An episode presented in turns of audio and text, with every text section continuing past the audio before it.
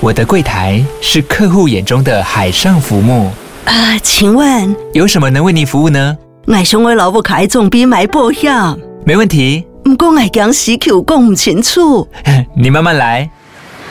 办您靠岸，台银人寿一直都在，以安心、可靠、诚信、稳健为本，尊重多元，关怀弱势。因为台银人寿，我不再漂流。以上广告由台银人寿提供。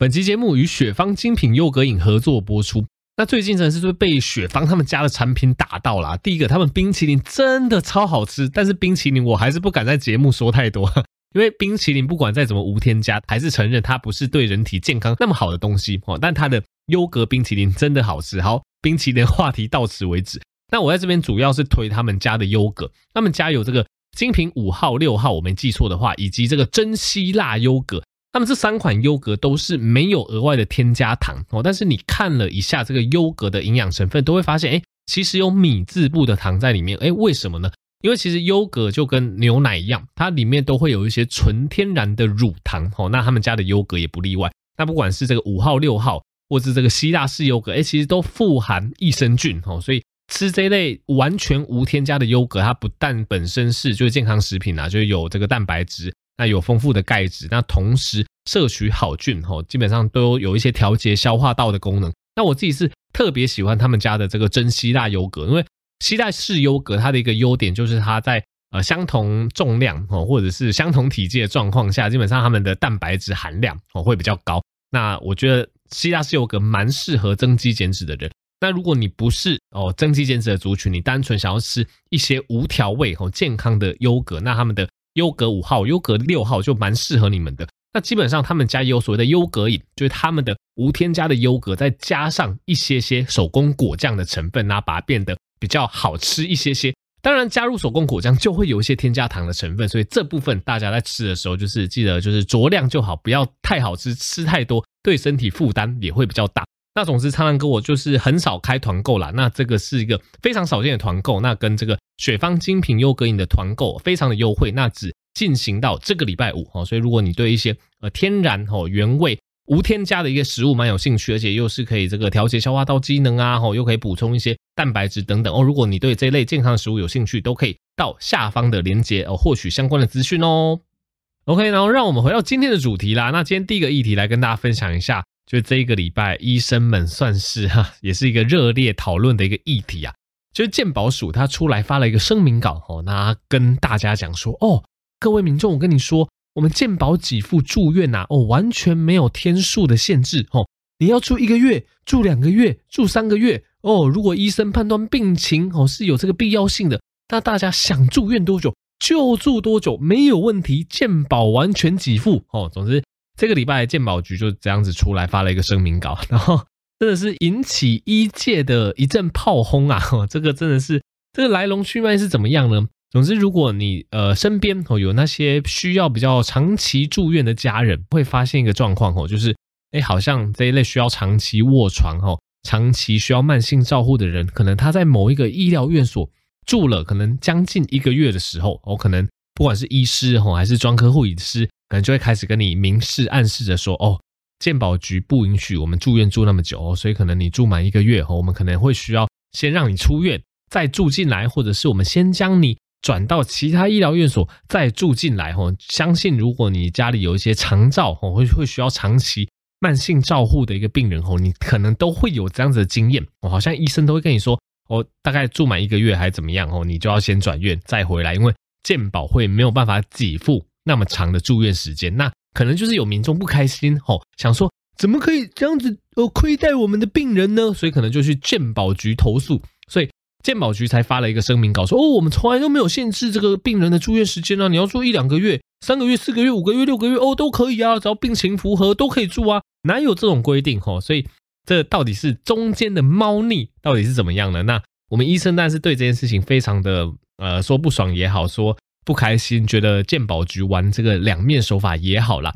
那简单来说，健保局说的当然没有错哦。健保局并没有明文规定说慢性疾病的病人不能住超过三十天。但是，但是你不要忘记啊，健保局它到底要不要给付医疗院所医疗费？其实掌控权是在健保局手上的。简单来说，每一个民众来医院住院，因为健保会给付嘛，所以民众在医院大部分的支出，民众并不用负担哦，大部分是由健保局去支付给医疗院所。那今天只要健保局他不管是因为他主观的因素，或者是客观因素，他认为这个病人他不需要住院那么久，诶，你怎么让他住院那么久？他是有权利去哦删掉你的健保申请，说说哦，病人。后面十天的住院，我不给你钱哦。健保局是有这个权利的哦，所以简单来说，这个发球者、裁判还是怎么样，所有的玩家都是健保局的人，你怎么跟他斗？今天健保局他跟民众说：“哦，你们要住院住多久都没有关系啊，我们健保局都给付啊。”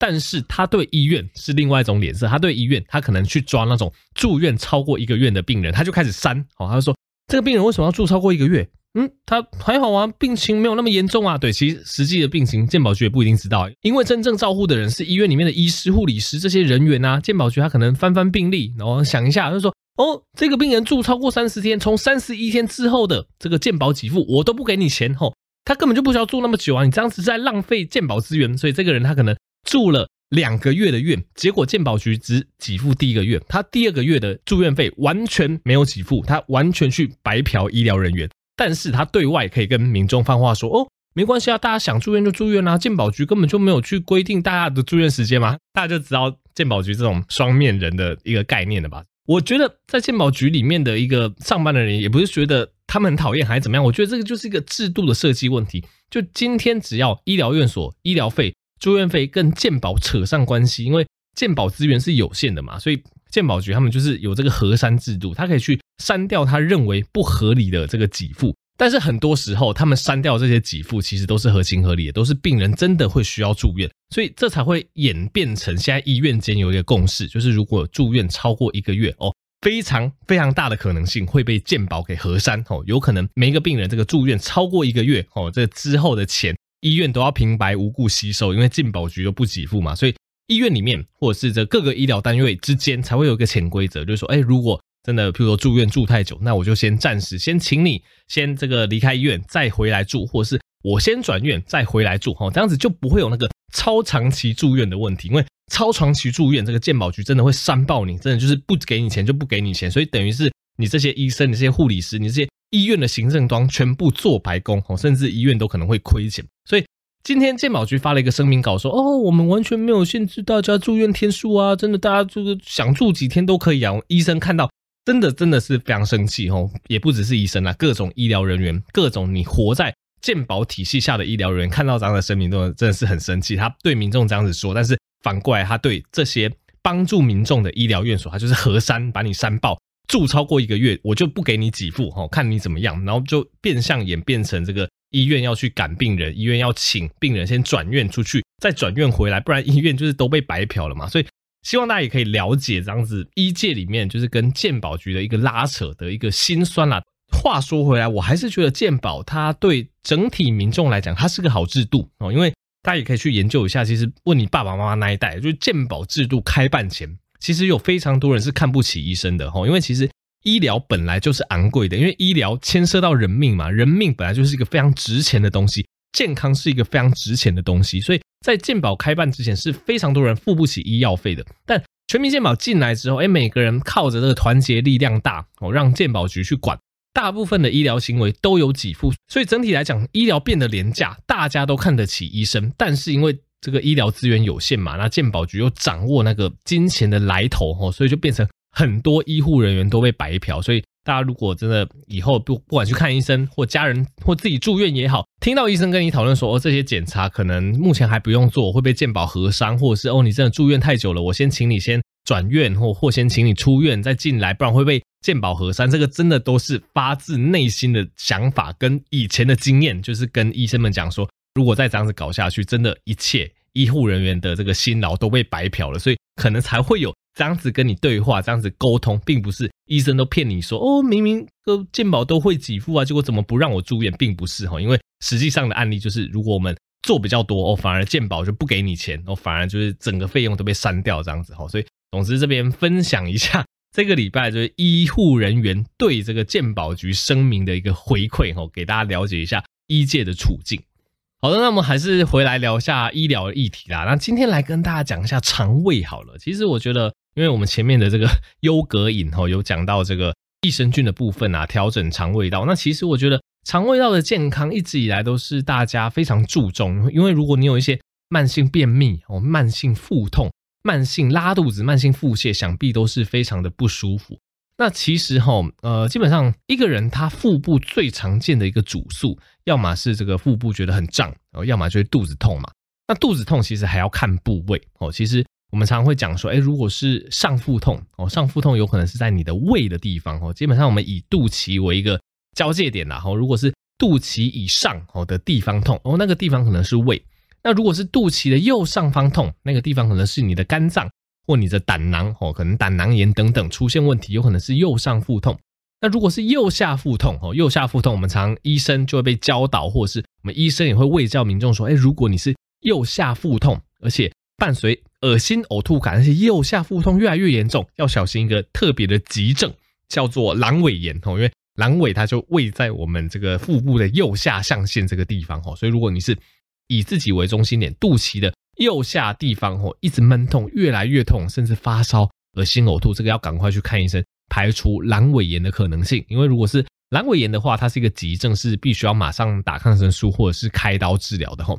那如果是这个左下腹痛的话，这个可能就是什么大肠气室炎啊等等。总之，这个腹部就依照不同的象限吼，每一个象限都有它的一个器官组织，所以痛起来吼，医生就会针对这些线索去做一些鉴别诊断的部分啦。那前阵子我也是遇到一个蛮有趣的案例跟大家分享。那她是一个年轻女性啊，这个年轻女性来到我的诊间，她是说，哎，她有下腹痛的状况哦，下腹痛基本上就跟刚刚的一个分别差不多。如果是肚脐以上，我们会说可能偏上腹痛；如果肚脐以下的不舒服，我们大概就会定义是下腹痛。那这个女生她就跟我说，哎，她下腹整个不舒服哈，已经一两天了。那其实下腹痛就像我刚刚讲的，哎，你可能要考虑到这个阑尾炎嘛，你可能要。考虑到这个肠胃炎嘛，大肠气室炎哦等等的发炎都要考虑。那再加上她是女性哦，女性要再考虑另外一个器官系统的问题，就是呃这个子宫啊、卵巢啊，就这一类生殖泌尿道的问题是女性要特别考虑的。男性不会有子宫跟卵巢的问题，但是女性的下腹痛有时候也要去看说，哎，比较少见的案例，例如说，哎，会不会是这个子宫外孕哦？会不会是这个可能怀孕造成的不舒服？这个也有可能啊，有些人。哎，讲半天这个下腹不舒服，结果一验怀孕了等等，对，要特别小心是不是怀孕或者是子宫外孕这一类有关生殖道的一些问题。有些人是这个卵巢的囊肿破裂哦，可能会单侧下腹痛；有些人更少见，可能是这个呃输卵管的扭转哦，有可能会单侧下腹疼痛。所以如果是女性下腹痛，哎，我们要考虑的东西更多。那其实我那个时候问诊问了一大堆，后来就问他说，哎，那最近有没有小便不舒服的状况？他就说，哎，有哎。他这个小便有一些灼热感，刺刺的，不太舒服哈。这个小便看起来灼灼的，诶，那就有可能是这个泌尿道感染嘛。那后来我去帮他验了一下尿，诶，证实这个女生真的有蛮明显的泌尿道感染，而且给她吃这个泌尿道感染的抗生素之后，诶，她的下腹痛就大为改善哦。所以其实最后证实这个女性的下腹痛其实并不是什么严重的肠胃道或者是什么严重的生殖道的问题，其实不是。是泌尿道感染造成他的下腹痛哦，所以其实我觉得腹痛对于医生来讲，或是对患者来讲，都是一个非常大的一个议题啦。因为其实腹痛能够表现、能够代表的疾病太多了哈，所以可能像这个女性一样，因为我们这个检查到最后，她的下腹痛根本就不是什么肠胃道或生殖相关的问题，单纯就只是。泌尿道感染，因为泌尿道感染这个膀胱发炎，有些人也会诱发这个下腹痛的状况。哎，这个相对来讲就比较好处理哈。所以以上是关于一些肠胃道不舒服的科普，给大家参考。那这边讲一个比较亲民一点点的，跟疾病比较无关。因为其实很多人哦有一些慢性的一些胀气、慢性的一些腹泻、慢性的一些便秘的问题啦。哈，那常常我们称作这个样子的状况，叫做有一个肠燥的一个体质。并不一定是肠燥症哦。如果你要符合肠燥症的诊断，那通常症状会比较严重。但有些人他单纯就是有肠燥的体质，导致这个大家应该都有经验。你可能比较忧心忡忡、焦虑、压力比较大的时候，你就会觉得肚子不太舒服哦，肚子就会容易胀哦。有些人就会容易拉肚子，那少数人是这时候就容易便秘。总之就是因为情绪的关系，或者是因为饮食的关系，它会让你整个肠胃道处于长期慢性不舒服的状况哦。那目前有越来越多研究指出，哦，针对这一类肠燥症状所造成的肠胃不适，诶，其实饮食去调节的效果是非常不错的。那么哪些饮食是可以去缓解这一类所谓的肠燥症状呢？那基本上我就不要讲太学术了，我用比较白话一点讲，就是你要尽量去摄取一些比较低产气哦，比较不会造成胀气，比较不会造成腹痛的食物。那你要实行这个低产气的饮食，你就要知道哪些食物是比较高产气的。那哪些食物是比较高产气，它会在我们肠胃道造成比较多气体的生成呢？比较有名的就像是十字花科类的蔬菜哦，例如说这个花椰菜哦，不管是白绿花椰菜都一样。例如说这个小颗小颗那个球茎甘蓝呐，哦，例如说这个洋葱啊，哦，以上这些都是比较有名，造成容易这个胃部产气或者是肠胃道产气的这个蔬菜类。那在水果中也有，哦水果中像是苹果，哦，像是这个芭乐，或者是像奶制品的，像什么冰淇淋啊、鲜奶，哦，或者是黄豆类制品，一些豆制品，豆腐啊、豆皮啊，或者是一些淀粉类食物，地瓜、马铃薯、芋头这些根茎类，哦，或者是像。高果糖糖浆、哦，啤酒、气泡酒，哦，这一类都是比较容易高产气的食物。那以上讲那么多，大家记不起来没关系，反正你去 Google 搜寻高产气食物，或者是所谓的高 FODMAP，F O D M A P，哈，F O D M A P FODMAP，它就是一个学术名称，去代表这一类比较高产气的食物啦。你去搜寻高产气食物，或是高 FODMAP 的食物，大概就会有一个表格出来让你参考。那研究去发现说，哎。如果我们饮食中去少一些这一类高产气食物的话，哎，对我们的一些慢性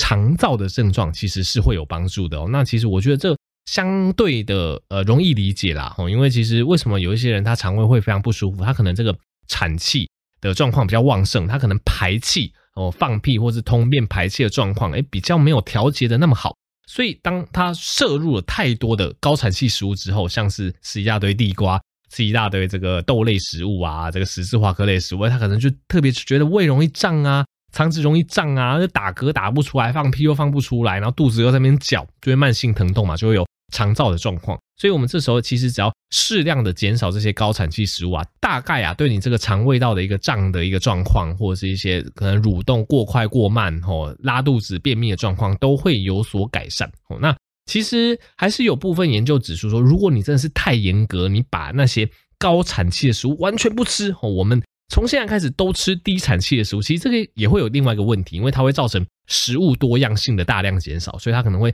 造成某些营养素摄取比较不足。所以其实比较客观或是比较中性的建议是这样。就如果你本身有肠燥体质哦，你常常可能吃完东西之后肚子容易胀，或是情绪紧张的时候比较容易拉肚子啊等等。如果你有这样子体质的话，我会建议说你生活中就是可以少一些些高产气的食物，但不用到完全不吃哦，因为高产气食物其实你去查它的种类非常的多，它其实营养价值也非常丰富，所以我觉得就是一个比例问题。我们不需要完全摒除高产气食物，可以当你肠胃比较不舒服的时候，你在高产气食物的选择上面，诶，你可以适量的减少哦。这时候就是以这个。低产气的食物为主，但是诶，如果有朝一日，或者是这几天哦，你的情绪压力比较缓解了，你觉得肠胃症状比较舒服了，诶，其实你吃一些高产气食物是没问题的，因为它们还是有丰富的营养元素哦。所以我觉得利用这样子食物上的一个调节，是可以蛮成功的去缓解一个人慢性肠燥症状的哦。所以这点给大家参考。OK，那最后一个议题来跟大家聊一下伤口照护哦。那我觉得伤口照护的一些知识对大家来讲应该也是非常的实用啦，因为大概每个人从出生到老死一定都会有外伤处理的时候，那女生尤其比较辛苦啦，因为女女生如果要生小孩，不管是这个自然产或剖腹产，大概这个皮肤表面啊都会留下一些伤口。那像是剖腹完的这个女性啊，这个都要特别注意一些伤口的照护，有没有感染发炎等等。好，那其实面对一个伤口吼，这个医生或病人最担心的就是伤口的感染哦，因为大家也知道这个。我们的表皮，我们表皮是一个非常强的屏障哦，所以今天在你表皮皮肤的表皮完好无缺的时候，外界的不管是病毒、细菌、霉菌，它都很难入侵哦。可是今天当你表皮出现破损哦，就像我们今天聊的这个主题外伤哦，或者是我们刚才讲的这个剖腹，它其实都是因为外界的一个力量让你皮肤出现破损。那你皮肤出现破损，你等于这个皮肤的屏障就失去了嘛，所以。就有可能这个你表皮或是外界的细菌，它就有可能会入侵你的软组织。那入侵你的软组织，基本上大家也不用太担心，说，诶，入侵软组织，那我们是不是就这个细菌长驱直入就没救了？基本上也没有那么夸张，然后因为你身上哦，你的这个皮肤底下哦，这个真皮层或者是皮下组织，这些都还是有一些多功能的免疫细胞在那边阻挡着敌军呐，哦，所以基本上就算你这个皮肤有伤口，诶，有细菌，它开始想要进攻你的伤口，诶，如果你免疫力是不错的一个状况下，大概。你的免疫细胞也会阻止这些细菌的入侵啊，不让你伤口产生感染，所以这是比较好的状况下。但是比较差的状况下，当然这个你的免疫细胞守不住了哦，你这个细菌它可能就从这个伤口处、外伤处开始感染这个地方，那你就会发现，哎，那个地方的皮肤开始慢慢的红肿热痛。对，这个红肿热痛就是一个发炎反应哦，这个细菌它开始入侵局部的软组织之后，它就会在局部造成红肿热痛。这时候，如果你赶快看医生哦，看医生，通常医生就会想说，哦，你这可能有点红红的，可能有点感染了。如果不严重的话，也可能开一点这个抗生素药膏给你抹哦，这个抗生素就涂在上面就杀菌嘛，哦，帮助你体内的免疫细胞去驱逐细菌。所以如果非常轻微的话，可能抗生素药膏哎抹一抹，这个细菌被杀爆了哦，大概就没事了。但是呢，哎，如果哦这个感染越来越严重哦，这个。红肿热痛的范围越来越大哦，这时候我们就有另外一个学术的名称，叫做蜂窝性组织炎哦。所以蜂窝性组织炎其实听起来好像很厉害、很可怕。老实说，它也不是说什么真的很厉害的名词啊。基本上，你皮肤的软组织感染到一定程度，我们就会叫它是蜂窝性组织炎的。那蜂窝性组织炎，它其实也不是说真的很像蜂窝还怎么样。大概你皮肤如果有个伤口，然后那边产生感染哦，可能有。一两公分、两三公分哦，这样子的红，这样子的发炎红肿，我们可能就会说，哎，这个就是轻微的蜂窝性组织炎了。所以，如果已经到轻微的蜂窝性组织炎，大概哈，你局部去擦这个药膏，它效果就没有那么好了，因为那个细菌它已经跑进去你的皮肤底下，哈，它已经沿着你皮肤底下慢慢在扩散了。所以，你这时候只有单纯针对伤口的地方擦药膏，有可能这个效果就没那么好。所以。如果已经到蜂窝性组织炎，就看严重程度，可能就要加上一些口服的抗生素，或者是更严重，甚至需要 IV，要用这个打针的抗生素，然后利用这些抗生素去帮你清除这些感染你软组织的细菌哦。那通常这个蜂窝性组织炎的抗生素疗程可能就是一周到十天左右，看严重程度了哈。那大概抗生素吃一吃，或抗生素打一打，这个红肿热痛慢慢的消退哦，这个治疗就完成了哈。所以。基本上，对于外伤吼，每个人在去照护这个伤口的过程中，都要去注意说伤口有没有发生感染。当然，伤口本身在复原的时候，它本身就会产生一些良性的发炎反应。因为发炎反应并不是完全是不好的，大家要有这个概念。其实你在任何外伤，你在任何伤口，你的皮肤要长过去、要复原的过程中，那个其实都是发炎反应。所以，良善的发炎反应是没问题的，它其实就应该只作用在局部。它应该只会在这个伤口那边会有一点红红、痒痒、痛痛的感觉，这一类轻微的发炎反应是没问题的，因为它会去辅助伤口愈合。但是呢，如果你发现红肿热痛的面积诶怪怪的开始扩散，这个红肿痛越来越厉害，这个可能就是伤口有感染，要特别小心。那我这边引用台北长庚纪念医院妇产科主任洪泰和医师的说法哦，基本上因为我们刚刚讲这个妇女剖腹产哦，常常会有这个比较大的伤口。那其实绝大部分的妈妈哈，产后身体会自然恢复啦，哈，其实伤口产生感染的机会不大。但是呢，哈，但是，诶，如果这个人他本身有糖尿病，哦，有肥胖，有贫血，哦，有这一类会影响免疫力的问题，哦，所以就像回到我们刚刚一开始讲的，哦，你皮肤上的免疫细胞挡不住了，哦，这时候你伤口感染机会就会大增啦，哈，所以其实哈，如果你身上有一些伤口，或者是像你是孕妇，哈，你之后可能有这个生产的一个需要。都会建议说，哎，你要在生产前把你的血糖、血红素啊，哦，这些状况给它控制好，这样子可以避免之后哦伤口的一些感染、这些并发症的发生啦。那基本上伤口要怎么照护呢？其实一般常见的做法哦，都会建议说，哎，大家可以先用生理食盐水先稍微清一下哦。生理食盐水它其实就是无菌，要无菌啊，无菌生理食盐水其实可以稍微清一下哦。那如果表面哦你觉得比较脏哦，这个细菌比较多。你可以使用一些优点哦，稍微去涂一下，过个三十秒，让优点发挥它杀菌的功能。但重点是呢，诶，如果你有使用优点，通常会建议说，等个三十秒到一分钟之后，你要再使用生理食盐水把这个伤口上面的优点冲掉。哦，为什么？因为其实优点一直留在伤口上面的话，会有两个问题，一个是这个比较高浓度、比较长时间优点的滞留哦，它可能会影响伤口的痊愈。那再来第二个，如果优点一直留在皮肤上，它常常诶可能会造成一些色素上的沉淀，然后这个伤口以后看起来会没有那么美观。所以用优点去消毒伤口是可以的，但是我会建议说，诶你等三十秒、一分钟之后，等优点彻底消毒完这个皮肤上的细菌之后呢，你要把